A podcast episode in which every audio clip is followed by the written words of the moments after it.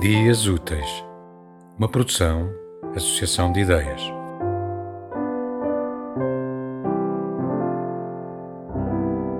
Só porque uma escada não responde, de Richard Zimmler. Sempre falei com cães e gatos e pássaros e árvores e flores e até mesmo com insetos. Como louvo a Deus que não se sentem tentados em me morder ou picar. Cumprimentá-los faz-me sentir como se fizesse parte de um mundo amigável, mesmo que não seja o caso. E acho impossível que se lhes faça mal. A menos que contasse uma história longa e chata, é claro. Ninguém, nem mesmo uma joaninha, quer ouvir uma história entediante da boca de um estranho. Ocasionalmente também conversei com paredes, cadeiras e mesas. Quando troco de ideias com eles, é possível que esteja a penetrar no território da loucura. Mas quem poderá ter a certeza? Só porque uma escada não responde, não significa que não esteja a ouvir. Noto que agora falo menos com animais, plantas e objetos inanimados. A máscara abafa esse desejo. Converso, talvez em compensação, muito mais com eles em pensamento.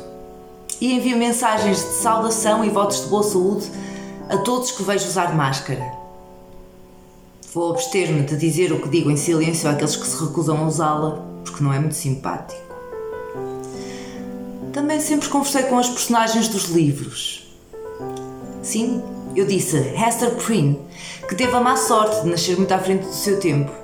E agradeci a Boo Radley por ter salvo a jovem Scout. E perguntei à Medusa por que raio nasceu ela com cobras venenosas e aladas em vez de cabelos. Se leu um conto de Natal, então pode adivinhar que também mandei o Ebenezer Scrooge à bar da merda e disse-lhe que ganhasse tino e começasse a comportar-se como uma mensch. E talvez eu me tenha dado ouvidos, porque é isso que acontece no final do livro. Então, talvez tudo o que vemos, ouvimos e pensamos esteja em contacto com tudo mais. Ou talvez não. Não importa. Porque já tenho 65 anos e não acredito que algum dia venha a ter a certeza.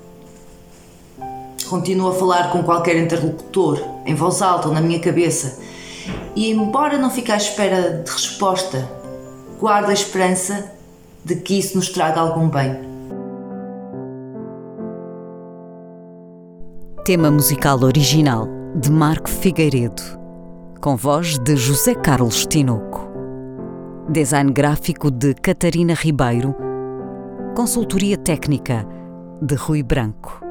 Concessão e edição de Felipe Lopes.